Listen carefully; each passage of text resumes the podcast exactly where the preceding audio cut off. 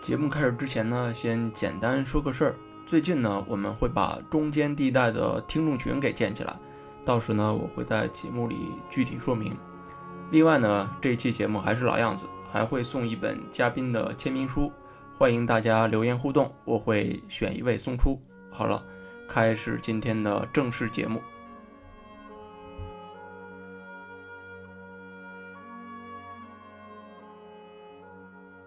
这里是中间地带，我是唐克阳，我是海博。茂飞为什么在现在建筑史上有这样的一个地位呢？其实是一个，嗯，巧合，或者是某种意义上是他个人的一个运气。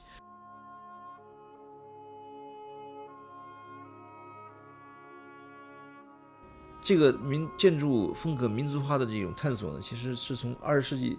开始一直到现在为止都没有结束的一个话题。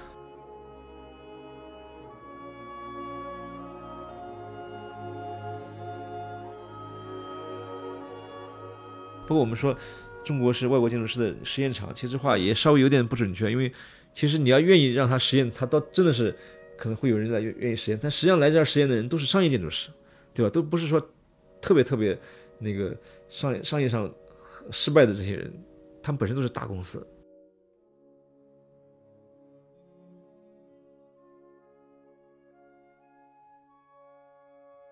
这次呢，我们来了新嘉宾，清华大学的唐克阳老师。这次呢，是我来到了唐老师在清华校园外的一个办公室。那唐克阳老师呢，是建筑师，也是策展人，现在呢是清华大学未来实验室的首席研究员，曾经呢也在南方科技大学任教。那我看了一下这个简介啊，唐老师啊，未来实验室呢是一个用跨学科视角关注这个城市和空间的这么一个交叉地带的学科。这其实挺符合唐老师自己的这个个人经历的呀。你本科是工科嘛，那硕士呢在北大读的是比较文学，后来呢又去哈佛读了设计，这非常多学科跨领域的。所以啊，这期节目就很想请教一下，怎么理解在城市和空间层面这种多学科的结合地带？呃，这里漏说了一个，就是芝加哥大学。我出国的时候，实际上是在那个芝加哥大学学美术史。这解释了我这个这么多年的探索的一个目标。小时候又喜欢画画，所以尤其在中国，可能每个小孩呢都会告知，就是你从小的时候应该培养出一个兴趣。嗯，也有时候他们说是一种天赋吧，就是别人发现了你一种天赋，这是正反两方向都是一个意思，对吧？嗯，所以当时我就可能有幸有这么一个别人认为是天赋，我自己后来也觉得是兴趣。嗯。最早是从这个角度来切入我所做的所有的几乎所有事情的，就是首先你看到这个事儿，呃，跟你能画出来的东西其实是有关系，都是好看。从这角度，我愿意理解这个一个燕京大学的校园设计也好，或者说我自己现在做的一些好玩的事情，对吧？那首先是娱目的，娱是娱乐的娱，目是那个眼睛那个目，对吧？但是后来呢，当然就是你学的东西越多之后，他们打比方说就画一个圆，这个圆画大了之后啊。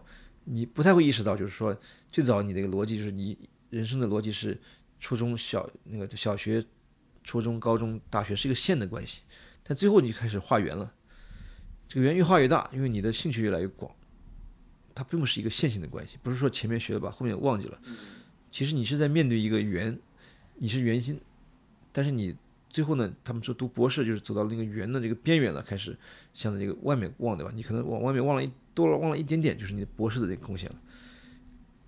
但即使为了这一点点，你需要整个圆做帮你做背书，这是我说的这个叫结合。你看我讲这个事情的方式本身就很视觉化，就是我在脑海中画一个图。所以我理解的这个所谓多学科的意思，就是绝不是我们一般人说的，就是说这儿踩一下那儿踩一下，对吧？或者说嗯得尽可能多的学位，呃学尽可能多的专业，嗯主要是你面对的这个世界是整体性的。这个是一个圆，一开始所经历的这些线性的这种经历，慢慢就会融入到这个圆里面去。你最后你也不会再愿意去区分，说你是从哪儿走来的。嗯，大概是这么一个意思。嗯，这个意思呢还是比较抽象的，所以您能不能结合一下实际的例子？比如说，就是建筑和媒介它会有什么关系呢？举个例子来，用这个实际的感受。来给大家介绍一下。对，最早你可能在那个小学时候看到一张建筑的图片的话，你关心的就是它长什么样的吧？嗯，而且不是说整个长什么样，而是就是这个角度看的最美的那个角度，看上去漂亮，你觉得好看，丑就是最最丑建筑。但最后你自己要盖一个房子的时候，你绝对不能说只小考虑一个角度的问题，你可能要考虑至少四个面，对吧？还有他说第五立面就是屋顶，还有地板你也得考虑。包括这个建筑的方方面面的结构啊，怎么建造啊，有没有技术问题，对吧？每根柱子都是必要的，少一根柱子会塌下去，对吧？最后你也想象这个建筑怎么用，可能不是一个人用，而是好多个不同的人来用。所以你说它属于哪个学科呢，对吧？很多人没有学过建筑，但他他至少在家里边装修过。装修的时候，他就不管你是学金融的，还是学政治的，还是学什么那个理科的，你都要学会那个木板是怎么。怎么来的？多少钱一块，对吧？这这东西就是一个很综合的东西。就建筑天生是一个很综合的学科。嗯，它其实也不是说建筑只有建筑这个学一个学科是综合性学科，其他所有学科其实都是应该是大部分学科都应该是偏综合性的，只是我们有意识的在这个所谓的建制里面呢把它给条块分割而已。嗯，因为你只针对你学习的对象，不针对你使用的对象。所以你会觉得有学科，但针对你所做的实际是事儿的时候呢，你就不会再有这个所谓学科分界的这个概念了。嗯，听上去还是比较抽象。没关系，我们接着说。对，接接着说嘛，就是比如说再再进一步，城市跟空间之间这么一个关系，你怎么去理解呢？比如说您是建筑师嘛，那样去盖房子的话，如果一座房子在一个城市里面建立起来。它所能呈现的出，它所呈现出的一种语言是什么呢？我刚刚说就是我的这个学建筑呢，不是在国内学习的，所以我最早接受的这个启蒙教育啊，也是在国外。嗯嗯，他们给我灌输的一种观念就是说，这个建筑啊，首先这就是一个你能充分感知的东西，它不是属于任何学科，也不属于任何定理，对吧？比如说你看这房子是不是有眼缘，他们说，是不是觉得这个房子很亲切，其实就是一个片面的东西。也可能说就是一瞬间，或者说取决于你的心境，对吧？所以你接受了这样的一个前提之后，才会有下面的事情。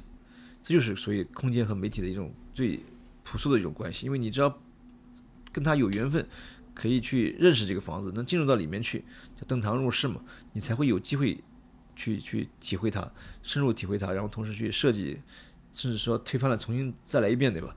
但假如你这个事情都没发生，你不会有下面的事儿。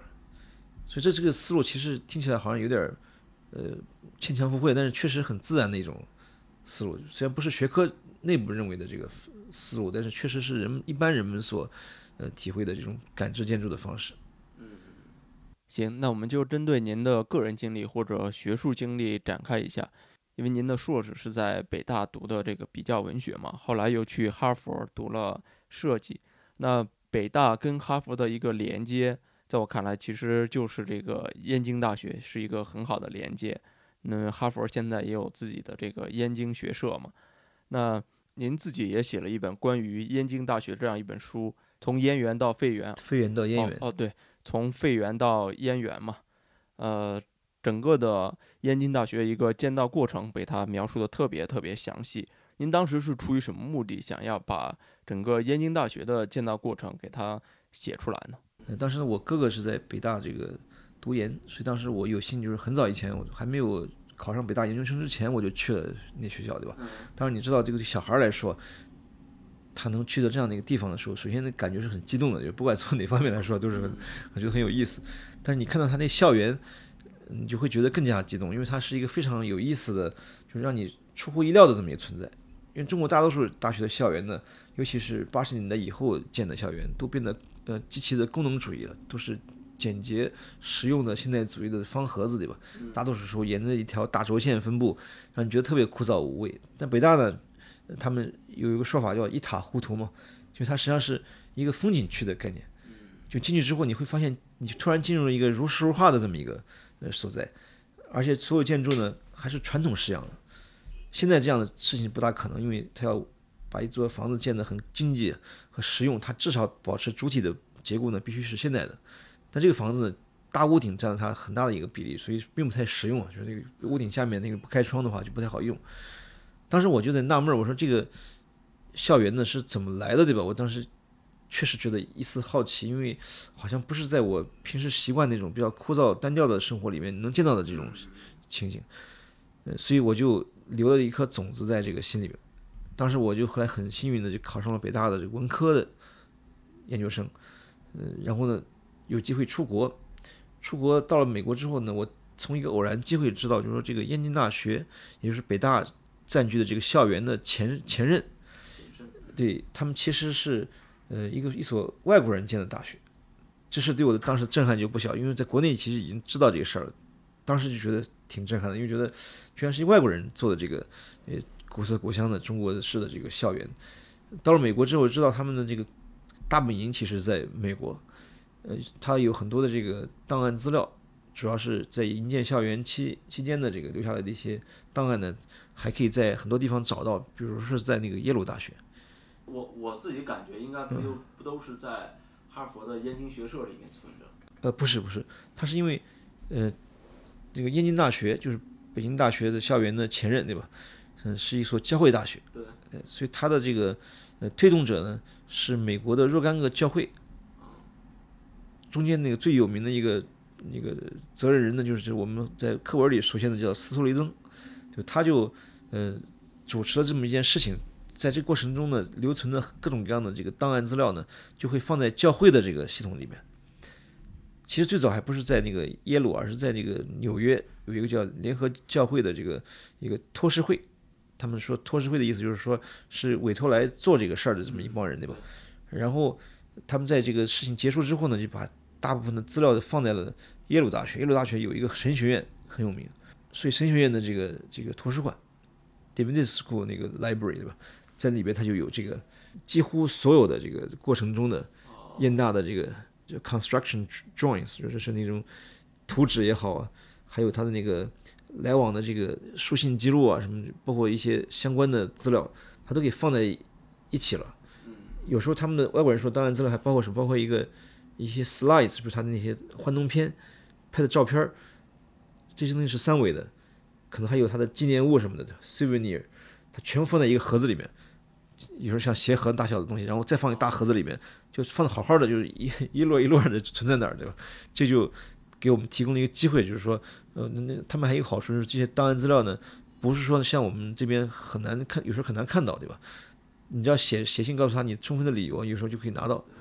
所以就我就去现场就是申请去看了一遍他的那个资料，所以就这样这个书就呃也不叫就那个成为呃现实，而是说就具有一种可能性，因为你必须得知道这些事情是怎么发生的，才有可能往下写下去。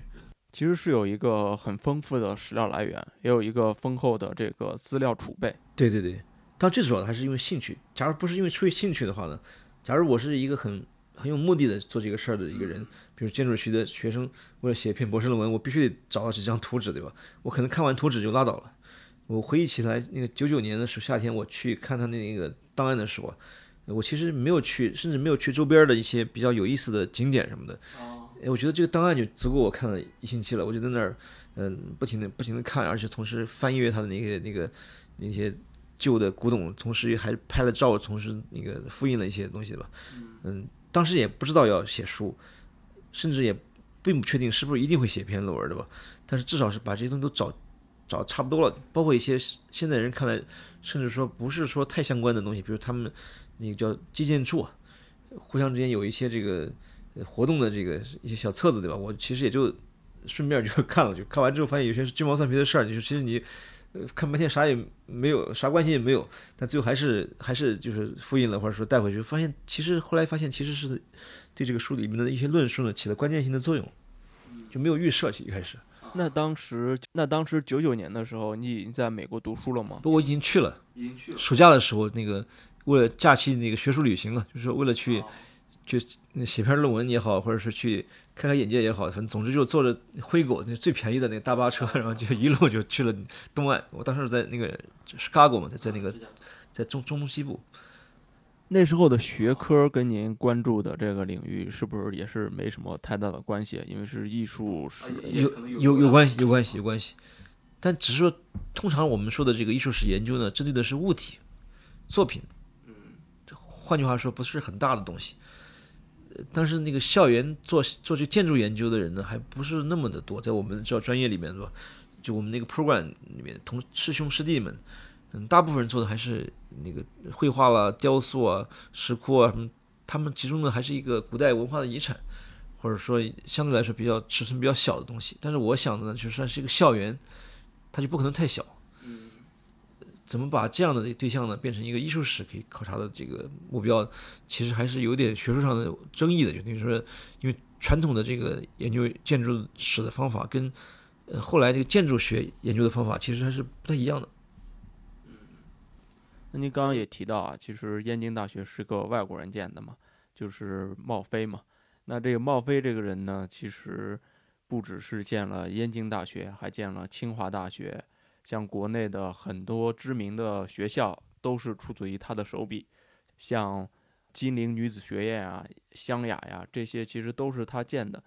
这里咱们可以聊一下茂飞为什么会成为民国时期，特别是一零年到三零年这期间这么多中国建筑的一个设计师呢？准确说来，就是清华的早期建筑之一部分是他设计的，当时包括那个最有名的。那个老图书馆，大礼堂应该说是就是，所以就是那个现在二校门往那个轴线北端去的那个建筑。我们现在录制的这个现场就是在清华外吧，应该是。对，我们是在清华校园以外。嗯。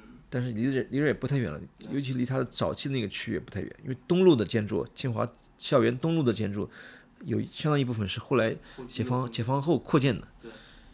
嗯，刚才说的就是说，墨菲墨菲为什么在现在建筑史上有这样的一个地位呢？其实是一个嗯巧合，或者是某种意义上是他个人的一个运气。因为最早的时候，在一九二十年代的时候呢，去美国留学学建筑的这些中国第一代建筑师，或者还没有回国，或者大部分人呢还属于年轻的这个年少有为，但是还没有攒够资历的的的状态。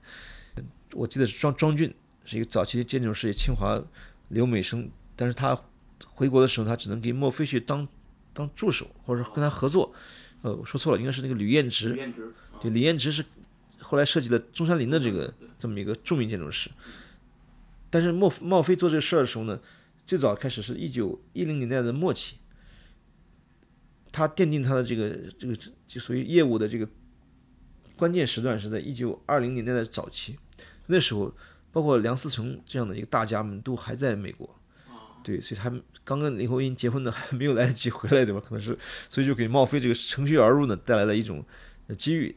他比他们还是要年长，茂飞的教育是在十九二十世纪之交了，他年纪还是要大大很多。还有一个原因就是他这个建筑是一个呃看资历的这么一个专业，你越老建筑师当然越吃香，对吧？或者说可能那个他毕竟是在美国那个接受了很长时间的这个。职业训练对吧，或者有些从业的这个经验，所以他回来之后呢，他的新的这个业务又被他老的业务所所互相扶持，就是等于他就得到更多的项目。他最后在那个一九三零年代的时候做了这个南京国民政府的首都规划，这个事情就是他职业的顶峰了，因为他有前前面这些项目的这个铺垫之后，慢慢就让他这个的名声就达到了一种极致。哦，那个国民政府也是他规划的呀。那这应该说是他是民国建筑史上非常非常重要的一个代表人物了。没错，因为他当时也没多少人能跟他竞争，他是耶鲁生，对吧？嗯。还有一个原因就是耶鲁是当时传教运动的这个中坚力量吧，就是，就是因为当时美国大学的这个呃，不光是不光是那个纯粹的教会大学，对吧？就像哈佛、耶鲁这样学校呢，它中间也很多人有宗教情节，它本身就是。宗教气氛当时还是很浓郁的，对吧？他们有一相当一部分教授呢，他还是除了做自己的专业之外，他还觉得他自己对人间事物会负有一种他的这种宗教上的义务，所以他们就有时候会主动来帮帮忙做这些事情，甚至说有一个组织叫做 Yale in China，就相当于耶鲁的中国分部，这个不是绝对不是今天合作办学那种模式。他们既然决定这个 Yale in China 的话，他的意思就是说他是来要。感化你这批人的，或者说带有一种宗教传教的这个义务，对吧？所以他的积极性会比现在的这些某些教授还要高很多。当然，在我们看这边看来，就是一种文化侵略，也也可以这么理解，对吧？就是他总之就来了很多人，这批人就最后就就那个呃，真正的这个为这个墨菲这样的这种呃建筑师呢，又带来了更多的机会，因为比如墨菲本身耶鲁毕业，他们就沟通起来就可能就容易很多嘛。嗯。本来耶鲁就是当时的这个美国早期建筑教育的一个重镇，就是他是最早开始做这个职业建筑教育的这么一个学校。墨菲，嗯，就是等于在当时的这个中国建筑市场里面具有很大的优势，他既是一个文化人，受过教育的吧，同时有商业建筑师的能力，所以其他人跟他比起来就就差得很远，就是他可能是无往不利的这种状态。那那墨菲来中国的第一桶金是哪个项目呢？他应该是在那个长沙的。湘雅吧，应该是，就是长沙的这个南方的教会学校。湘雅啊，也是一所教会学校。现在这个学校还存在。对。对，而且是依然是长沙最好的那个中学，最好的医学院，都是从这一脉过来的。是。那墨菲来中国之前，他在美国的业务有哪些值得一提的事儿呢？就比较少了，就比较少了，就是。所以他是他是在美国，其实是不是多成功的一个建筑师？他也不能。不叫成功，他在美国做的商项目呢，我按我们今天的标准定义，还算是商业性质偏多。比如他也做过一些那个学院，在康奈狄格，比如做过一些大学，呃，所以他实际上是还是有这个方面经验的。但是那些大学在美国都不是很好的大学。再说美国当时已经很多大学，他也不是说初创的嘛，所以它的意义不一样。所以他做的那些大学呢，只是说为了可能可能发现这个市场。对于他这样的从业者来说呢，可能相对来说比较容易进入，还是怎么说，做的有心得，于是他就加入了这个这种行列。嗯，另外还值得说到的一点就是说，呃，至于他为什么做校园建筑，对吧？就是因为当时的建筑学呢，没有像现在这么分工这么细。建筑师其实从这个民居开始，对吧？到这个做医院、做这个是教堂、做大学、图书馆、市场，甚至工厂。现在看来差别很大，当时差别没那么大，对吧？可能 都是一种方法，可能类似的方法。有什么就建什么，就没什么你可挑的。主要是因为它不是没什么可挑，而是它专业性不强。就是一个医院也可能长得跟教堂一样，也就是在我们外人看来就差不太多。嗯，都是一种风格的。对，都是一种一种方法，一种手法。墨菲当时在中国国内其实是拼命的向他的客户宣传一种所谓中国式建筑的这么一个理念。你可以说它是一种 PR 的策略也好，宣传的方式也好。但是当时他的耶鲁的那些校友、那些主要的燕京大学的赞助者们、支持者们是比较认可他这种方式的。燕大也就建成了一个所谓中国式建筑的这么一种形式。那我们换做。今人的这么眼光来看，你怎么看待那个时候的所谓中国式建筑呢？这个中国式呢，就是说是一种表述的方式，是一打引号的中国式。他首先得说服他的美国同行呢，他做的东西是中国的，因为美国人在中国当时说说做做传教事业嘛，他是甚至迎来了中这个西方传教史上的一个高峰，因为他是换了一个演员上台演出了，所以美国人是很热衷于当时在中国做这种文化的，所以。呃，传播也好，是侵略也好，对吧？他们是想占据这个呃地位的，所以呢，呃，莫非是给他们提供了一个工具，对吧？因为他既然想在中国做这个事情，他就不能说完全是一个居高临下的姿态，对吧？像今天昨天看到那个必胜客，他也卖点那个 刀削面，对吧？就是刀削面就是有点像这个意思，就是他就需要找到这么一个代理人，帮他去做他们认为在中国能打开局面的事情，就是他们心目中定义的这个中国式，所以这个。从一开始，他初衷出发呢，肯定不是一个纯正的中国人自己想做的中国式的东西。嗯，所以他其实带着当时美国教会对于中国人或者是当时中国文化的一种怀柔政策。嗯嗯，对。他他的这种中国式正好跟他相契合。对。当时像湘雅一直到延续到后来的呃燕京大学，他们的建筑风格上，在你看来？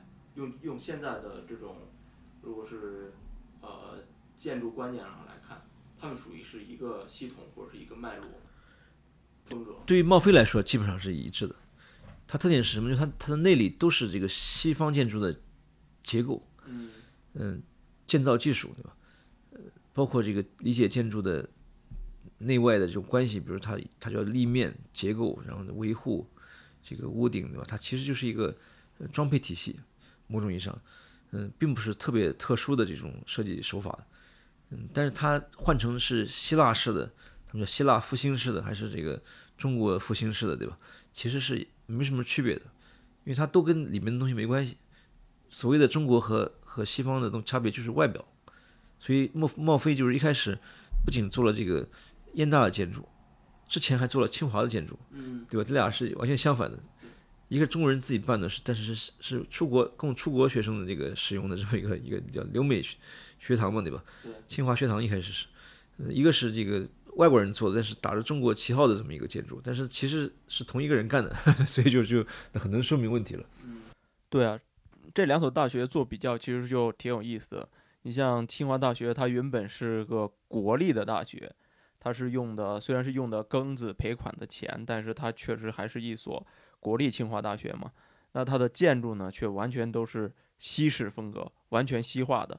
但是像燕京大学是一所私立的教会大学，但它的风格却完全是中式的云联风格，所谓中国式的建筑。那为什么这两所建筑的差别会如此之大？清华为什么会这么西化呢？这个我还真不敢随便说，因为我对这个阶段了了解的不是太多。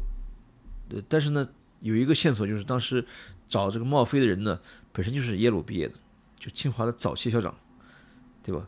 他他找他去的时候，其实就是因为他们认识，就讲白就是这个原因。所以就是一个非常简单的原因。对对对对对对对对。但是同时也就是说，因为他的这个所谓的就西方网络，就是校长的这个西方网络，其实是是对他是个便利条件，他绝对不会说抛下自己是能做的事不做，去找一个不太熟悉的人做一个他没有探索过的风格，对吧？这实际上不符合逻辑。就是当时那个周宜春呢，就是现在在清华的这个纪念堂里面还有他的名字，周宜春啊，时任清华的校长。对对对对对。说到清华和燕大的这么一个对比啊，就不得不提一下清华建筑系的老师周荣曾经把燕京大学和清华大学放在一起做一个对比。他认为这两种建筑背后其实是一种价值观之争，因为自近代以来呢，我们搞不清该采用什么样的一个建筑形态了，什么样的一个文明倾向去做设计。因为在他看来，当时的民国初年的这种官式建筑基本已经不再采用老祖宗传下来的东西了，完全都变成西洋式的。就像清华大学一样，这在中国历史上是前所未有的嘛？这就他认为是文明的压舱石压不住了。所以说，这一百多年来的中国建筑，从近现代一直到当代建筑的发展，就一直没有缓不过来，因为它搞不清该采用一种什么样的建筑形式，该采用一种什么样的文明去做设计了。你怎么看待我们今天用这种呃观念去来解释这两种不同的建筑？嗯，周荣说的基本上没错，因为它相当于是一个外人做给外人看的，还一个是内人做给外人看的，就这俩是不同的方向。其实是同一个人做，但没错，但是方向相反。一种是为了说服中国人，对吧？这是一个中国的建筑，那当初又是要给外国人看，这是中国人的建筑，对吧？还有一种是说给中国人看，呃，将来我们是做的是一个现代的教育，以及给外国人看，我们面对的是一个现代化的这个中国。对吧？这两种取向其实是有差别的，实用性很不一样。那这种差别到了现代，是不是一直在延续啊？现在还是有这个问题，就是当然没有那么截然了，因为现在不存在这种燕燕大那时候的社会条件了，对吧？就是比如我们现在已经不是那个当时的叫 半殖民地的状态，对吧？所以它这方面的文化自信是有，但另外一方面呢，你还是在情不自禁的，不是说中外之分。比如你是把这个建筑做给某个领导看的，还是做给大家使用的，对吧？还是说那个可能自己用是用，但是他又不想不不在乎这个这个外表，对吧？只是为了这个欺骗一下这个可能投资人，可能呃，这就很多很很多事情就是这么来的，就是或者说它的建筑外外观，嗯，内里，对吧？其实它都是处在这样的一种呃阐释与被阐释或者误解和被误解的这这个关系里面，甚至说自己跟自己的关系里面也有这样的问题。比如说有时候我就想，虽然在这个老家待着，对吧？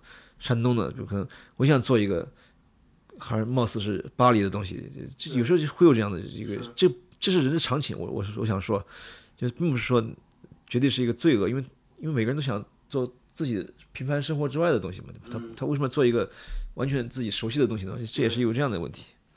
没必要做一个非常理性的、按照常规的循规蹈矩的这么一个东西吧？对，它实际上是有一种错位，就是说他他的。企划的人、使用的人，对吧？将来去参观它的人，嗯，或者说这个将来甚至说建造这些建筑的人，他们之间存在一种错位关系，就不是同一拨人。这是这个东西一直一直在错，各种不同角色一直在错动之中，这就是两个学两所学校也是一样。嗯，对。所以说，有时候面对这种建筑批评，我有时候会觉得，那这种批评呢，针对当下性确实有它的批评的意义。但是，如果我们回到当时的历史情境当中，如果往前置，它的发生仅仅是一个偶然事件，并不是一个呃观念之争。在至少在当时来说，并不是一个观念之争，它仅仅是因为清华当时的校长认识当时的设计师，当认识墨菲这个人而已。一方面是一个偶然那，一方面也是必然。嗯，就是人们我刚讲的，就是他如果出于一个实用目的而干的一件事情，就跟他就刻意为了求新制造的一种意外，其实是是不相关的两两件事情。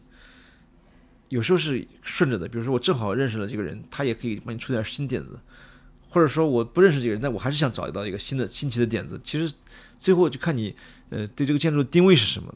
假如这定位。就是一个迎合商业的这种好奇心的这种一一个一个定位的话，他必然会做出很奇怪的建筑来。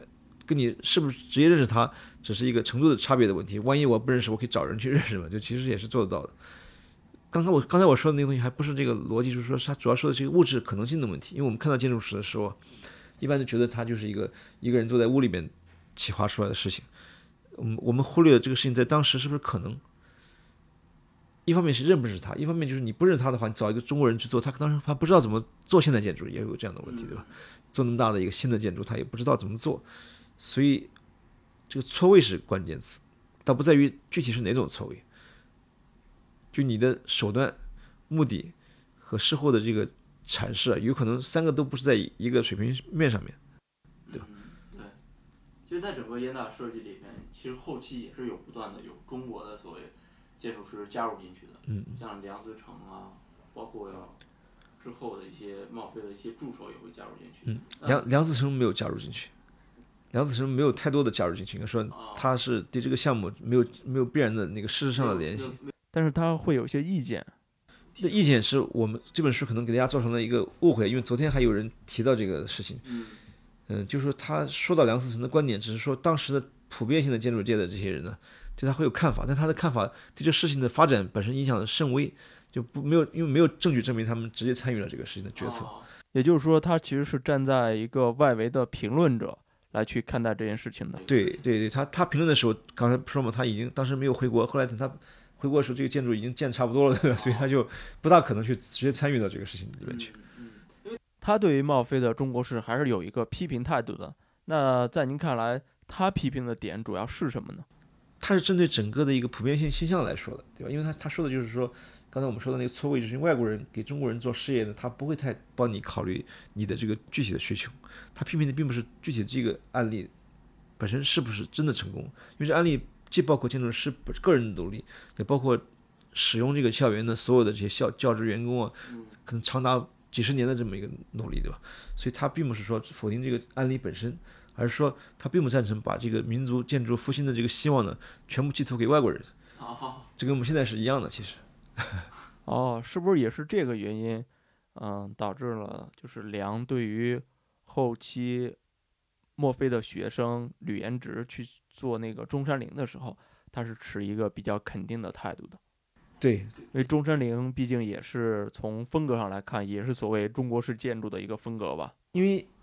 梁和林，对吧？他们两位就是说，两位先生，他最主要的这个发心就是说，因为他的父辈都是那个中国的，不光是建筑师，还是大思想家，对吧？他就希望就是能够集这种所谓物质的这种呃科学，对吧？就是这是一个跟物质较劲儿的这么一个学科，建筑学。他希望通过这个这个学以致用嘛，就能够把这些呃貌似是气，就是道和气的这个这个气气用的这种学问的。最后能够成为推动这个思想的这么一个工具，所以他假如是就像两个人出发点是两条道路一样，他如果是南辕北辙就没有意义。他如果他冲着方向走的话呢，哪怕迈进了一步，像吕延直对吧？他其实并没有真正到达终点。中山陵只是在早期的中国建筑民族化的过程中的一个探索性的一步而已。他认为只要他能迈出这一步，这也是可喜的，因为他是中国人，在往中国人所期待的目标所迈进。但是茂飞呢，因为他是外国人，他想可能有可能正是做完这事儿之后呢，只要被他的美国同行认可，他就拉倒了，对吧？所以这俩是根本不同的。他批评的实际上是这么一种呃分歧，以及部分中国人呢，他觉得是舍此而求彼的一种一种一种想法，对吧？他认为这是不可取的。那在整个民国时期，特别是一九一零年代到一九三零年代，所谓中国建筑的这种民族化，它有一个主流的趋势吗？这个没有办法统计啊，但是我认为大部分的公共建筑物还是以西方建筑物为主，或者折中式的为主。真正的所谓的拿中国旗号做这个号召的这个建筑物呢，主要建于这种政府嗯所所执行的项目，比如上海市政府当时在那个虹口啊那边规划了新的这个上海市政府，最后没有完全建成。嗯，它就是号称也是中国式的，因为它也是代表着这个公权力嘛，代表着这个中国的主体性。这个民建筑风格民族化的这种探索呢，其实是从二十世纪开始一直到现在为止都没有结束的一个话题。实际上没啊，现在都还没没有没有答案，甚至没有答案。为什么呢？因为你明摆着中国，比如北京的这么多楼，对吧？嗯。上面如果只只是做一个小亭子，弄一个大屋檐儿，对吧？它实际上是一种呃某种意义上是一个浪费，因为它确实看上去纯纯景观的嘛。对，变成是一个纯景观，有点不伦不类了，就就就下面都是中国的。上面盖带瓜皮帽的感觉，对吧？嗯。但怎么解决这个矛盾？传统建中国建筑没有那么大的体量，没有这种需求。比如说，它一个建筑，哪怕太和殿，对吧？它功能其实很单一化，对吧？那你怎么解决现在这个一个图书馆，公共图书馆，比如它里面有各种各样的这个需求，对吧？啊，厕所都有好好几组，还有餐厅啊，什么这种乱七八糟这些，怎么能够让这两种体系能够碰撞，产生一个互相妥协的这个结果，对吧？这个事儿到现在为止，其实还没有没有答案，没有人敢说有答案。但至少是那个已经迈出了这一步，它就永远会继续下去。那非要在这个叙述框架里面，我们非要走这个民族化的这条叙述道路吗？按照中国的国情而言呢，这是必然的，因为我们现在讲文化自信嘛，不是也是这个意思嘛？就是说你还是会觉得这个这样的一种，嗯，哪怕是一个跟跟东西较劲儿的这么一个学科，对吧？不是跟思想，它也存在着一个把这个物质转化为思想的这么一个可能性。所以你要是天天看到的这些街景城市，还是纯西方式的，对吧？你难免就会对我们的过去的这个建筑到底有什么用，或者有什么意义产生某种疑问。因为你看到大部分的现在的城市都已经是西化的这个状态，那怎么才能够把这样的一个状态逆转过来，对吧？让让我们感觉到，就是说，在过去生活在园林这个庄园这种老的这种四合院里这种安逸。那每个人都，不管他是不是分得清这俩的区别，都会产生这样疑问。他可能搞不清楚，比如说这到底是因为现代化造成的，还是因为西化造造成的，对吧？这两个概念。嗯，对。也可能有人把这个现代化造成的问题全归咎于西化了，是，就是因为西方的就不行，对吧？可能因为因为它造成了各种问题，现代化造成了各种问题，它分不清这俩区别。所以我们整个建筑界还是长期困在这个，或者说存在于这个叙述框架里面。对，就是他是说的就叫做科学性和这个民族性，对吧？到底是是不是一个平行概念，对吧？就是就这事很很困很困难。嗯，那回到一九一零年到一九三零年时期的这个中国啊，如果存在主流建筑样式的话，那当时中国的主流建筑样式是什么呢？你说回到北平还是回到回到回到北平或者回到上海？回上海的答案就不一样。上海的建筑毫无疑问都是西方式的，外滩上那些的，不光是外滩，就整个上大上海啊，就是这个，你像他那儿有那么多的这个呃，那么多西式的这个建筑事务所，对吧？西方式的中国有中国人开的，外国人开的，还有很多营造的这个企业。但北平就不好说，对吧？因为因为北平当时是这个民国政府的这个，相当于某种意义上是一个后院了，它不再是首都了。所以当时它那个城市发展相对比较滞后，他没有动力或者愿望去在很快时间内改变它的面貌，所以大部分人还是折中的为主。比如说，你你现在去北京老城区，还看到很多这样那时候留下的这个建筑，它也不是纯粹的这个清代建筑，它已经西化了，还是传统工艺，有时候就是还是砖砖做的建筑，但它就变成了一个西方式的式式样，那连门楼都改变了。对吧？所以这就是一个潜移默化的这种作用，它生活方式要现代化，它所以不得不突破原来旧有的这种呃建建造模式，但它又不能够一步迈到这个我们认为的正确的所谓的又又新又旧的这个又新又传统的这个方式，有一部分东西已经必须这么做了，比如说什么呢？比如说你要咱们最简单就说说卧室对吧？和屋顶，假如是那个传统的屋顶呢，它就是很难维护，有时候现在的屋顶呢，它比较粗暴简单，看上去不好看。对排水来好来说，对隔音来说，就相对来说要要容易很多。但是，假如你只是说满足于一个最基本的使用的时候呢，这两种工艺之间的差别其实没那么大。除非你想用更复杂的这个生活方式，对吧？比如你在家要建个图书馆、建个实验室，那可能还是现在技技术更好。但假如你只是用于居住的话呢，它可能没有那么迫切的这种愿望去改变。所以现在你看老的四合院有时候改装改装，他如果只做会所招待别人，他其实也能过得去。对吧？但是，假如你要是真的想建一个公共建筑，同时又满足一些技术性的要求的时候，那就是西方的营造体系的这个优势就呈现出来了。但在解放之前的这个北平啊，一九四九年之前的北平，其实这个呃压力可能没有像现在那么大。嗯嗯。那您写完了这本书，然后您又您自己又有在北京大学读书的这么一个经历，那如果以现在的眼光看，你怎么看待现在的北京大学跟当时的燕京大学这么一个对比呢？这就是我们说的一种叫做传统的力量，对吧？或者是已经发生的事情的力量。传统不是一个抽象的概念，它其实也不见得有什么道理。它因为已经发生了，所以现在的北大的建筑呢，校园建筑，呃，至少还是在尽可能在嗯和旧有的建筑风貌契合或者和谐，至少。目前已经成为一个共识了。你看北大在那个建国以后，那还不是现在了，对吧？就最建国以后，嗯，建的一批校园建筑，就是只要南门附近的一些学生宿舍，有些已经被拆掉了。它虽然是已经是四五层了，但是外面还是顶了一个大屋顶，上面还是一个大屋顶，对吧？还是灰色的这个建筑的那个主体。这反正就是就是我们所说的这个传统的力量，因为它是一个因果关系，有因就会有果，不管这个因是不是绝对合理，对吧？它也不可能真的回到一个一张白纸重新规划的状态里面去了。所以现在北大呢，多少可以看到，就是它还是维持燕大的这个校园山水格局，这是不用说的。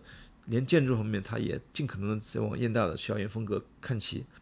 只是说当时在做这个未名湖以东的吧，包括这个现在北大东门那区域改造的时候呢，曾经发生过不同的这个我争议吧，应该说，嗯，比如我就觉得当时。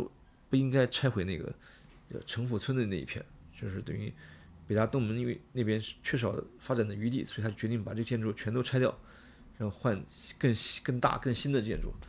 嗯，但是现在看来那片呢，就是说就不甚至还不如一九四九年以后建造了一批这个老校园建筑那么的有意思。嗯，我我并不怪他的这个呃现代的这个风格，而是说可能还有现在更好的选择选项。让它既满足这个，呃，这个体量功能的需求，同时呢，又还可以延续这个校园叫做燕园嘛，它有一种园林风貌在里面。最可惜的就是说，因为过于这个生硬的这个建筑的这个规划，对吧？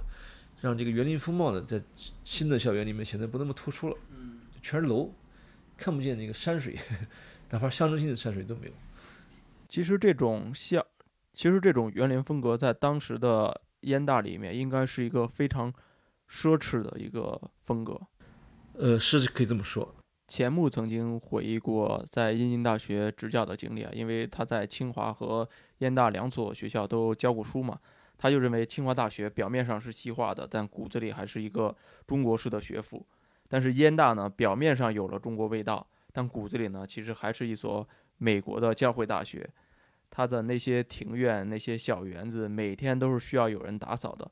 这个成本其实是非常之高的，那即便换算到现在，我们在讲究一个实用性的这么一个校园设计来看，它的这种成本是不是有些过高了呢？这话呢得两说。钱穆说这话的时候，这本书里我没有写啊，因为有些事情近同于八卦了，或者说一些这跟主题关系不是很大，枝蔓太多。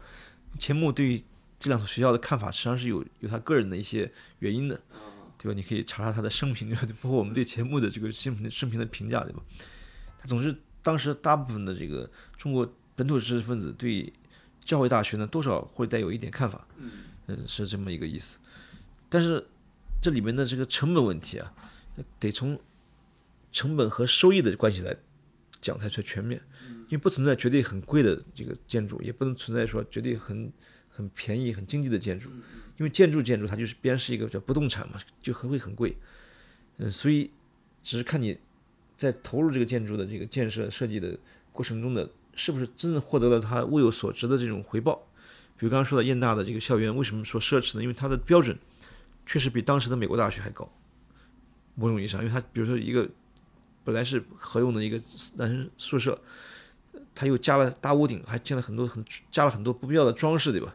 在那个美国大学生看来，嗯，不相关的这些东西，所以它它的每个人的摊到人头上面就很贵了。但另外一方面呢，事后燕大的管理层其实并没有后悔过做这样的决定，因为他毕竟。为这所大学呢，在整个中国挣得了无上的这个荣名，就是整个中国范围内看来，这个燕大的校园，呃，景观、建筑风格，虽然是按我们建筑学的观点看，可能不一定传统中国式的，可能有点不伦不类的吧。但对于入住这大学的学生来说呢，依然是物有所值的。他虽然投入巨大，换句话说，他收获也巨大。现在为止，就是北大的这个为什么当时要。占据这个校园，我开玩笑，就是也是因为可能觉得这个校园确实不错，对吧？要给最好的大学用，对吧？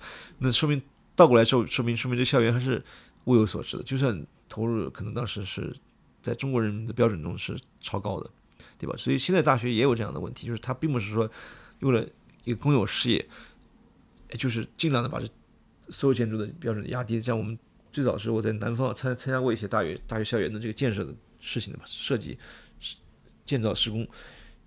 他们老说这这个校园嘛，就可能就既然不是说给什么那个呃商业用的，就是做的稍微经济实惠一些，对吧？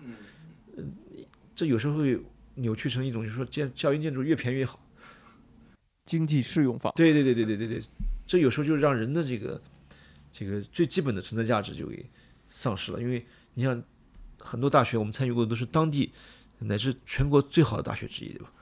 那么这些。呃，这么聪明的小孩子们，就是为了在这个这地方度过四年，能够获得他人生最重要的一个这种智力上的一种、精神上的一种飞跃，对吧？那你给他提供再好的环境都不为过，并不是说要奢华，而是说要有尽可能呃非常规的手段来达到这个目的。比如说，你就不是一个个的盒子。筒子间，呃，叫格子筒子楼，格子间对吧？让他像机器人一样安置在这个，就是这里面，像上班上班族一样对吧？而是要尽可能打开他的视野，让他知道一个有趣的空间呢，可以帮助你成长。对包括室外的山水啊，这些亭台楼阁对吧？就是有些事情就是得突破常规，你说按照一个常规基建项目做，那所有的大学那就跟一个工厂其实也不会有什么两样。反正现在大学的宿舍楼都是挺一样的。对。因为他们说，就是说说这个，呃，还有一个说法，就也是跟这个燕大的故事有关系。他说，大大楼大学嘛是大师之位，不是大楼。因为我们理解这种话，就容易走向极端，就是说，既然你这么说了，就思想重要，物质不重要，干脆咱就不要这个物质，对吧？就楼简单点算了，对吧？其实这话本身也没错。当你钱不富裕的时候，你可以这么干。但是当我们这个整个的这个国家实力如此提升之后呢？他实际上已经不完全说还要遵循过去那个超低的标准，对吧？让让所有的人应该再活得好一点，嗯，尤其像这个代表这个全社会希望的这批人呢，嗯，你活得再好一点，嗯嗯才行。你看美国的大学，我觉得他有些时候，当然他是私人捐款带来的这个结果，对吧？在里面真的有很多你想象不到的一些发现。大学是城市里面最有意思的一部分，比如说美术馆呢，或是那些其他的。公共空间对吧？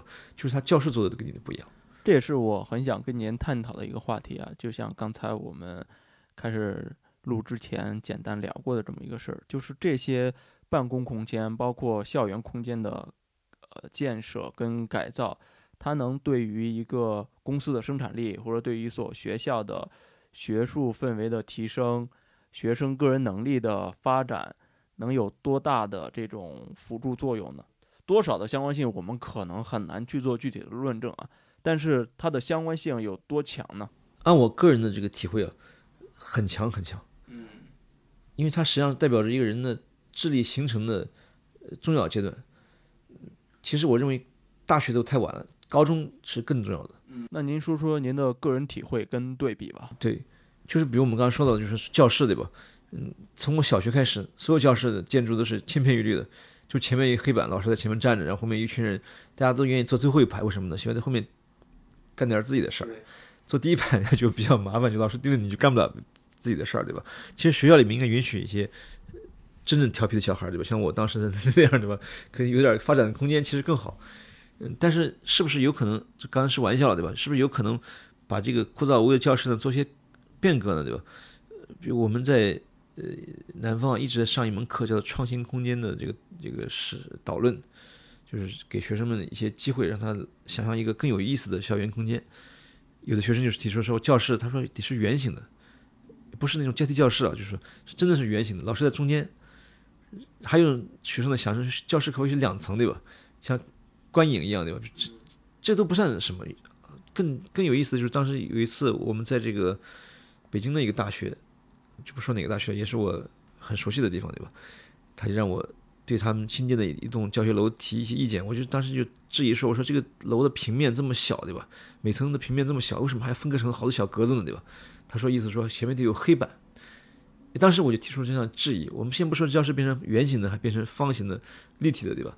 我说你为什么一定要黑板呢？现在都有这个 iPad 这些东西都都很很发达了，对吧？还有投影仪啊什么这些，就不应该说把自己的思维方式局限在这个思路里面，说一定要教室前面有块黑板。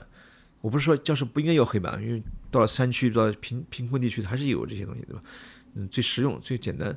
但是，假如你有条件的话，你为什么不想象这个教室中间你不要有不要有这个一块一堵墙呢，对吧？你需要的时候就是一个大教室，可以坐一百人；必要的时候再把它隔上面对吧？隔成三十三个、三十三十个人的小小空间。主要执行这个事儿的这个领导呢，他本身他可能就没有想象力，他自己没有生活在这样的空间里面。他觉得教室一定要是循规蹈矩的，是一个盒子，对吧？甚至还有监视孔，老师从后面看到学生一举一动，对吧？这事儿我觉得就实际上是一个想象力的问题，就是他不是说那个呃说纯物质的问题。甚至也不是说我们说那种要管理啊，那种实际的困难啊，这都可以解决，都技术问题。我们可以遵循政府党的所有的这个规定，对吧？但是同时还是可以做到让这些小孩们变得更加活泼一些，有有意思一些，对吧？就是这个，嗯，这才是希望所在。因为他们看到这样有意思的这个成长环境之后呢，他就慢慢的会有更有意思的想法产生出来，因为。有些规章制度，你也知道，这个教育这两天谈的话题比较多，就是大家都在讨论一些网上的一些事件，对吧？实际上是一个很高压性的这个这么一个一个一个氛围。有些事情从制度层面，从这个现实的层面是改变不了的，比如高考它能不能不考的，不可能的，对吧？就是我认为也是不可能的。但同时，它能不能把可以改变的东西改变一些？就教室我们都改不了，那怎么办呢？对吧？当然，这就牵扯到制度的问题。所以，恰好的目的也就在于此。你改变了这个物理空间，也可以倒着。倒逼去改变这个制度的问题，这比你单纯从从上而下去改变制度更好，因为它首先解决了手段的问题。当你条件具备之后，对吧？那么你再改变这个制度就顺理成章了，就不用说那么勉强。如果你只建成空中楼阁的方式，他就当然很多人就犯难说，我这个不应该这么做，因为没有条件做这个事儿嘛。所以先做条件，所以先把教室变成一个远景，改变一下物理空间。像那个苹果啊，那些那什么互联网公司的那些办公空间，不就是圆形的嘛，对吧？你说他不不可能，他就有实力啊，很多人实力就就就做出来了，只是说你愿不愿意去在那里面待着的问题，对吧？对。原来我们有一个另外的一个我改造过的，我自己做过很多的建筑设计项目。我的一个同事们就是他们，嗯，就给他们做了一个玻璃的这个盒子的这么一个一个外墙，相当于相当于他们靠走廊这一侧的。这个墙呢，因为它里面太黑了，就想采光好一点，做了一个磨砂玻璃的界面。后来过了很久之后，那些学师师生们呢，纷纷的选择把这个玻璃又给贴上了。他老觉得心里不踏实，他他怕外面有人好像感觉到他在里面办公，有些谈话，有些私密性的东西，他老害怕有这种问题，对吧？所以他慢慢又给他又给他恢复成原样了。就是我们说的这个 这个有些有一种这个制度的惯性啊，导致了人们不愿意去想，也不愿意去改变现状。还是习惯一成不变那种认识，比较旧的那种认识。这不光是在中国，在所有国家可能都有这个问题。大家一旦有什么事做的比较顺的时候，不出大错的时候，大家都习惯于百分之八十你要投票的话，他会选择都是维持现状。他不希望搞出什么乱子来，对吧？那这种环境下，对于建筑师或者是对于设计师就是特别不友好了，因为你的甲方都是更多的习惯于一成不变的陈旧式的想法。刚才我们忘了讲一点，就是说我们讨论的所有的建筑，嗯，建筑师也好，建筑也好，建筑学也好，它其实还是定位在一个引领这个专业的前提下的。比如我做蓝翔技校，对我？也可能我就不是这么想的。话说回来，蓝翔技校是你们山东的对吧？对啊。其实更需要变革，因为它是很很很有意思意思的一个学校，对吧？其实是很有意思的一个学校，并不是因为它这个招生分分低一点就就一定没有意思，对吧？我我不是这个意思，但是我讲的。重点主要是指的有一批的这个建筑师建筑呢，它是应该率先做出改变的。所以你如假如谈这个呃话题的话呢，就不存在你说的一个问题，就是说，假如甲方不友好的话，那你不要做这事儿，对吧？因为如果你是做一个很因循守旧的项目的话，那可能不是你这种建筑师应该干的事儿。嗯。可能大大量的还有很多人愿意去做这个，嗯，这也没有什么问题啊，就是不是说有错和对和的问题，他完成了主体性的社会的需求，对吧？把大部分的。暂时的温饱去解决，然后让这个事儿可以持续和发展。但是你作业的百分之二十，你还是要想怎么变革，对吧？怎么能够产生更新更好的结果？嗯，而不是说，哎，我就为了这个多挣点钱，我就这事就不做了，对吧？就就就这个，我觉得，是是是，可能是只能怪这个专业自己的问题。除了要呼吁说那个，呃，外面的这个客户甲方应该有所改变之外呢，更主要是自己的态度的问题。你要选择都不做，他就会。改变了。我有一个很个人化的感受啊，可能不是那么正确吧。就是在中国，它一方面变成了一个呃另类建筑的实验场，它有一批很小众的，但是很诡异的奇形怪状的建筑存在。那另一方面呢，它又有大量的平庸的、普通的、因循守旧的这种建筑。是的，就两极分化很严重。我不知道这种。不知道您怎么看这这个这个现象？一方面有了那么多奇形怪状的诡异建筑，对对，所以我觉得应该是把这个道和气建立起一个相对比较稳健的中间层次。我们说到这本书吧，就这里面看到的很多这发生的过程啊，其实就不是说设计师一个人拍板出来的，他实际上参与这个项目的所有的人，对吧？几乎所有的人都很积极的对待这个事儿。对。有的人可能带有一种偏见或者一种误解，但他也是很认真的在执行自己的这个偏见和误解的，所以他们很很有热情的参与到这个事儿之中之后呢，那这个整个项目的这个后果就不会太差。相反呢，我们大多数你说的现象就是在于一种是完全没有动脑子的项目，对吧？就大家就是照按章办事的把事儿做完了，导致了大量大量沉闷的、平庸的这个无聊的校园建筑。还有一部分呢，就是他刻意为了追逐。那个别人的这个呃新奇的这个追追求，或者为了提出观点而提出观点，对吧？他们也没有办法去长时间的在这个项目里面沉沉浸很久，因为现在建筑设计的这个市场实际上它大部分的前期设计的过程呢不会太长，建造过程相相反是更长的过程。但这过程中的建筑师因为他各种原因，包括我们刚才说到的建筑师个人选择的这个原因，他可能觉得我没有必要、没有理由，嗯，去选择去。跟跟踪这个事情很久，花很多精力在里面，对吧？那这个事情就结果可能是有好的、合理的设计，但是又不合理的使用和执行，那就也就歇菜了。不过我自己在那里，我就也体会到这个问题。有时候我不得不抛下我做了一半的事儿，转而去救火去另外一个场合，对吧？那就那就没没救了。在冒飞时代，我看您书里写到，其实当时的工程师。比建筑师包括设计师的权重要大，现在也是如此，现在也是如此，依然是如此，任任何时候都是如此。因为实际上，这个建筑师，包括算结构的这些人，包括你执行这个各种工艺的人，甚至是愿意去做一点实验的这些底层的这些技术员，对吧？他们的意愿其实是决定项目成败的关键。现在依然是如此，只不过现在这个三者的关系呢更加脱离，因为他们不再有一个像。面筋大学那样的一个叫校校园建设委员会存在了，它只有基建处，基建处大家假定假假定就是那些人就觉得我自己就本来就是 干不了别的，或者说我不得不来执行领导的意志的时候，他就会有一种情绪，他觉得我不太想去，呃，不太愿意去这个好好干活了，对吧？或者是我要解决我自己的困难，我想想别的办法来变通这个事儿。但当时这些所谓的这个呃领导层呢，他们那实事求是说，他们也有相对比较宽松的条件，他们没有那么大压力，可能他也干很多实际的事儿，但他们干的很多事情都会得正面的回馈，他积极性也高，因为他有一个讨论这个问题的这个场合和和和条件。所以我当时看到的很多这个书的这个资料，都是他们讨论的过程，你一言我一语，有时候为了一件一个小节会讨论好几页纸，就 是最后也就没有谁也说服不了谁。哦，我们都知道燕京大学其实是一所还是学术成就比较高的学校了。我不知道在您看来，他的校园设计跟他后期的这种学术成就之间，到底是有一个怎么样的关联性呢？我自己觉得在那个时候啊，他的学生肯定也有很多回忆嘛。对，当然我们看到了很多对他的这个烂美之词，包括胡适对他的这个夸奖，说这个大学对吧，既有好的环境，又有好的学术对吧？但是我个人觉得，其实这个好的环境的意义呢，并不是在那个时候真的是发挥很大作用的，因为毕竟那个树木都比如那时候都没长成嘛，校园也是初建，整天就是天天空天天空，估计是还是还是很多这个施工过程中，它真正的意义是在今天差不多一百年以后了，我们看到的，就是你发现真的这样大学就成为中国的一个最美的这个呃教育空间了，这是需要好多代人的呵护和和培育的。所以这这个校园之功呢，它不在于，呃眼前，在于长远，这是个养成史。对对对对对对对对对。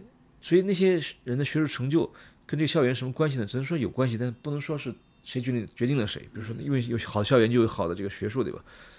而且那个短短的时间其实很难见效果的。对对对对。但毫无疑问，就是说，假如我要选择一个办公场所，我肯定找一个舒服的地方，对我的这个作用更大，对吧？我当然愿意在一个一个很漂亮的地方做我的研究。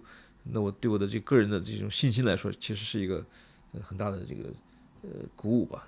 我们知道两个例子，顺便举举一下，一个就是那个爱爱因斯坦，就是那个呃爱因斯坦待过的这种叫普林斯顿高等研究所，嗯，他就是因为在一个非常我我因为我去过那儿，觉得那真是一个人间呃仙境的感觉，对吧？因为它就是一个林乡下世外桃源的这个所在。也不能说是那那么好，对吧？但是它主要是没有我们一般看到的这种喧扰，在纽约，而且纽纽约不太远的地方，所以他就让那那那帮科学家也好，研究者也好，他觉得真的是在一个地方可以安静想问题，嗯，那是很适合的一个呃去想问题的一个所在。这是一个，还有一个就是那盖蒂中心，在那个加州的呃呃洛杉矶的郊外，他的一些想法就是在上面要建一个罗马的别业。这个人是捐助的人，是一个石油大亨嘛？他他就是他有很有钱，就搞给他造了一个，呃，他给自己造了一个罗马的像别墅。然后他后来突发奇想，对吧？他后来死了之后，把这个钱捐给了这个一个，呃，世界上号称最富有的这个博物馆，就是因为他捐了这笔钱，叫盖蒂盖蒂呃博物馆。所以他构画出了一个非常美好的愿景，不管是不是这个投资人本人所意料到到的事情。就让全世界的各种研究这个艺术的人呢，在一个非常风景如画的地方住上一段时间，然后把成果交给这个研究所。所以他的研究、生活起居、展览是在一起的。我想象不出有有什么比这更有意思的这个场景了。就是说，你可以相当于早上吃完可口的早饭之后，走到画廊里面看看这个早先的这个那个希腊的。罗马的这些柱头，看看他的那些雕像，然后看看里面有什么有意思的东西，然后旁边就会有有人帮你服务，对吧？就是就是这个你要什么就有什么，技术是一流的。嗯，您博士是读的这个哈佛的设计系嘛？它其实是啊包豪斯的那一派，格罗皮乌斯从欧洲到美国之后才建立的这个院系。那当时像包豪斯的这一派现代主义的风格。有没有影响到一些呃中国建筑或者是一些中国的建筑师？当时这一脉的建筑师呢，还很少出现在中国的视野里边，这是一个事实。哦，我觉得中间也不难猜测到原因，为什么呢？因为他们把中国当成一个商业市场，所以那些属于探索性的事情呢，在中国还很难出现，因为中国人也不会支持这个事儿。中国人特点是什么？就是说中国的市场就是他一般都看到一个成熟的成果之后，他愿意拿来用一用。你说你那边就在实验中，我为什么帮你 学实验呢？对吧？就是其实是这么一个原因。不过我们说中国是外国建筑师的实验场，其实话也稍微有点不准确，因为其实你要愿意让他实验，他倒真的是可能会有人来愿愿意实验，但实际上来这儿实验的人都是商业建筑师，对吧？都不是说特别特别那个商业商业上失败的这些人，他们本身都是大公司，都有很很强的这个商业实力，对吧？所以真正那些属于建筑学底层的，具有一些可能探索未来前景的这些这些这些东西，反而在我们这儿是生不了根的。就是我们我们绝对会去用一个好像在商业上没有价值的东西，他们看中的都是那些建筑好花里胡哨的这个外表，对吧？我相信当时那民国时期的中国也也是这个情况，就因为他们可能想的东外国人代表着一种呃当时先进的一种生产力嘛，一种文明形态，所以他并不希望说找到一个对于当时的欧洲和西方嗯都不确定的东西，最。最显著的一个差别就是在美国，当时现代主义的这个风潮都不是特别的受受欢迎。只是到了二战以后，二战中中间的那个那个，你说那格鲁皮乌斯、包豪斯那批人到了美国，他让美国的那个商业投资者看到这些这种新的思想的一种商业潜力，对吧？就美国人把它落地，然后现代主义在美国大获全胜。但之前在欧洲，是欧洲它的本土这个。他们的对他们也不受待见，更不要说去中国了，对吧？那其实就像刚刚您说的，中国一直是一个实验场的存在。那其实它一直都是一个商业建筑的这么一个实验场的存在。如果商业性不强，那它的实验实验场的特性可能就不会那么显现了。对，或者你也可以说，中国当时是一个文明的实验场，因为中国人自己在探索一条一条现代化的救亡图存的道路，所以他们希望的就是说，通过这个建筑。貌似是一个小道，对吧？不是一个传统学问，它能不能把这样的一种学问结合到这个大的潮流里里边来？也不能说完全是属属于一种纯商业的这个目的，而是说一部分呢是带有一种就是说实用主义的这种观点，就是想看看就是这些东西能不能为我们所用。如果你看到了就是这种迹象的话，它可以转化为成中国人所需要的一种资源；但看不到的话呢，他可能就会受到冷遇，所以也很难说它是一个。纯说商业什么艺术这探索是分开的，对吧？实际上是搅和在一起的。嗯，那现在在未来实验室，你们未来会有什么样的计划跟什么项目在推动呢？我们的项目基本上还是来自于一种，呃，给定的目标，因为我们是大学嘛，所以我们不大可能去主动去做一些特别奇怪的事儿，对吧？嗯，所以看看有时候能碰到什么样有意思的项目。但是我想我的这个工作方法呢，就是刚才也。谈到了一些，是吧？我既不是说既希望一个特别理想化的这个未来，对吧？但是也不会说那个，呃，说把现实都看成一种不可逾越的这种障碍。所以我希望就是最好能找到某种运气吧，就像墨菲一样，找到某种运气。你一旦有了运气之后呢，你就有可能在大家都认可的一个前提下面做出不一样的东西来。我刚才不说到，就是说，比如说商业建筑，对吧？可能貌似大家做的。建筑都是商业建筑，为什么愿意投资的人都是有他使用的目的的？但我可不可以说服他，以他所接受的一个理由啊，做一些不曾出现过的东西？这有时候是有可能的。就我们的出发点往往往都是满足一些世俗的和平凡人的这种好奇心，就包括我当年我的好奇心也是这么来的，对吧？呃，看看是不是让他能够接受这个起点，但过程中呢，你要引入一些新的思想，嗯，新的材料，对吧？然后采用新的方法。就可以产生出很有意思的这个结果来，就比如说我们刚才说的这个创新空间的这个事儿，对吧？我们都说创新空间，但是大家的出发点都是为了将来可以创新就可以赚钱，对吧？就是所以你就想寻求一个更不同的一点的这个这个过程，就是如果大家都是这么想的话，对吧？那那那就没有人能够亏本了，这是不可能的，对吧？就所有人都赚钱，对吧？你就问题是在于你针对什么样的事情做这个事情。这是有一个前提的，就是我要逐步的把这种看上去很技术化的这种前提，看上去很貌似没有任何背景的、没有来由的东西，变成跟这个土壤能够结合在一起。下面就会找到文化的因素在这里面。就比如什么样的企业，什么样的这个呃办公机构，最后就比如说校园就很具体了，对吧？你培养的就是活生生的人，所以你可能想他们感兴趣什么东西，这要做一个研究才行。大部分做这样的事情的，包括搞科研的人。或者做纯历史研究的人，他们都会要么就是不考虑这个背景，嗯不考虑人的因素，要么就是过分考虑人的因素，他不想怎么实现它，对吧？我希望试图把两个东西结合在一起。嗯，具体实际我们有些实例，但是在这个语音节目里面就就不太好好描述，有些东西在网上里面讲过。大家感兴趣可以去 去看一看。就是结尾，我我想可以用最普通的语言，就像墨菲当年在这个北北京一样，对吧？他对他来说并不是一个特别容易做的事情，他要从头开始建立起一个新的意义框架。好，我们这期就到这里，感谢唐老师。客气客气，谢谢啊。